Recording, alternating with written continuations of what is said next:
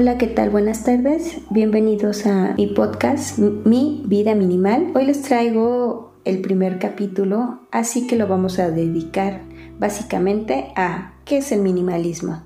Así que les traigo un poco de mi historia y la idea de lo que es el minimalismo para mí Hace muchos años, cuando estaba pequeña, me imaginaba que el mundo de los adultos era más espectacular de lo que conocía. La mayoría tenía trabajos increíbles, se la pasaba muchas horas en los mismos. Tenían un automóvil, ropa muy bonita y muchos accesorios. Yo jugaba a imitarlos. A veces era médico, otras maestras, en ocasiones era cajera de supermercado. Pero la mayoría del tiempo me gustaba ser chef porque quería ser reconocida en mi programa de televisión y visitaba a la vez muchos países y lógicamente pues probaba comidas diferentes.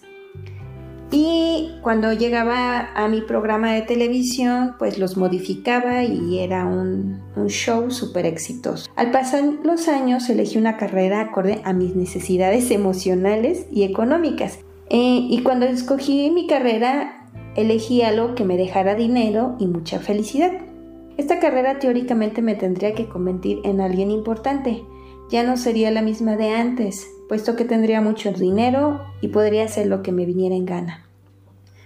Tras una década de práctica y error, descubrí que mi carrera no me haría esa persona importante y exitosa, y mucho menos que podía hacer lo que yo quisiera el tiempo en la oficina, más el trabajo, más la casa y las horas de estudio, solo resultó en tener una cartera con más billetes. Sí, más billetes, menos tiempo y muchas deudas.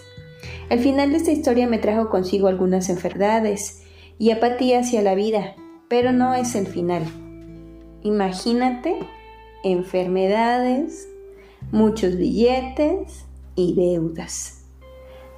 Un día que estaba tan estresada por mi estilo de vida, por mis deudas y muchas cosas más, como por arte de magia llegó a mí un libro que se llama La Semana Laboral de Cuatro Horas, de Timothy Ferris, que para nada es el mejor libro del mundo, pero sí es uno de los mejores de mi historia personal, pues me ayudó a introducirme a lo que cambiaría mi estructura mental.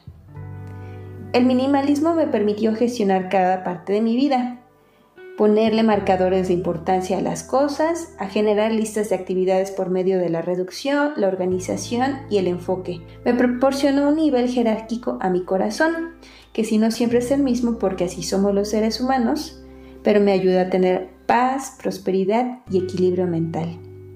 Entonces, ¿qué es el minimalismo? Bueno, la RAE en una de sus definiciones lo describe como la tendencia estética e intelectual que busca la expresión de lo esencial eliminando lo superfluo. Muy complicado para entenderlo. Ah, sí, claro que sí. Pero tras mi búsqueda personal de esta filosofía, puedo decir que el minimalismo es aprender a vivir con menos disfrutando al máximo lo que tienes. Es decir, el ciclo de la vida y la sociedad nos dictamina nacer, estudiar mientras creces, buscar un trabajo mientras te desarrollas y te casas. Tienes una familia que implica hijos, al igual que una propiedad, y eso significa deudas los próximos 30 años que te restan de tu vida. Posteriormente envejecer, cuidar de los nietos y morir. O al menos ese es el ciclo más conocido. Entonces, si escuchaste hasta este punto, puedes entender mi ciclo de vida. Estaba bien. El problema es que yo no era feliz. Tenía muchas deudas, no me sentía bien, estaba enferma. Entonces, ¿qué falló en todo esto? Justo de eso se trata el minimalismo. Aprender a elegir mejores decisiones con base a algunas preguntas. ¿Pero qué preguntas? ¿Cómo te sentirías si tuvieras más tiempo para ti? ¿Realmente necesitas todo lo que tienes de pertenencias? ¿Te gusta tu situación actual? ¿El orden de tu casa y tus emociones te generan paz? ¿Qué harías si tuvieras oportunidad de cambiar tu vida? Para ser minimalista no necesitas leer todos los libros del mundo, cambiar de religión, ser parte de una secta o volverte vegano, pero bien podrías iniciar con algunas actividades en casa y de ahí hacia lo que le convenga a tu vida. Ah, para ello les traigo algunos puntos que podemos poner en práctica. Número 1 Visualiza cómo te gustaría vivir. Número 2. Saca todas las cosas del espacio donde viven y limpia. Número 3. Selecciona lo que se va a quedar. En el libro de Maricondo, el método que recomienda es que tomes los objetos en tus manos y los sientas, los abraces, los disfrutes. Y si consideras que es algo que amas, se queda. Si no, se va. Posteriormente, reorganiza y armoniza cada área de tu vida. Piensa en los sentimientos después de terminar, después de que limpiaste todo eso que se va. Y recordemos que menos es más. No importa a qué te dediques y qué edad tengas. Si uno de los objetos de los que te deshiciste piensas que aún lo necesitas después de un tiempo, siempre podemos volver a comprar uno. Hay tres puntos importantes que podemos poner en práctica con estas cosas de que nos deshacemos.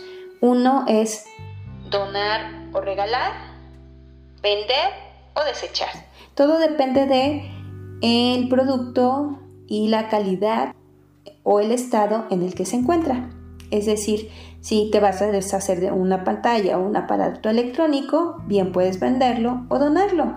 Pero si son algunas playeras viejas, sucias y que ya no tienen remedio, sería importante darle las gracias y tirarlo a la basura. El minimalismo te ayudará a reducir todo aquello que no necesitas para maximizar tu tiempo, aprender a diferenciar entre calidad y cantidad, respetándote a ti mismo y a tu cuerpo, a enfocarte en aquello que quieres resultados, cosas nuevas, cambiar parámetros. Por el momento, es todo. Espero que te guste este podcast y si tienes sugerencias, sígueme en redes sociales, mividaminimal.com. Si te interesa saber qué es el minimalismo, cómo cambiar hábitos, cómo maximizar tus ganancias, cómo ahorrar y cómo tener más tiempo, soy buena elección para que me sigas. Adiós.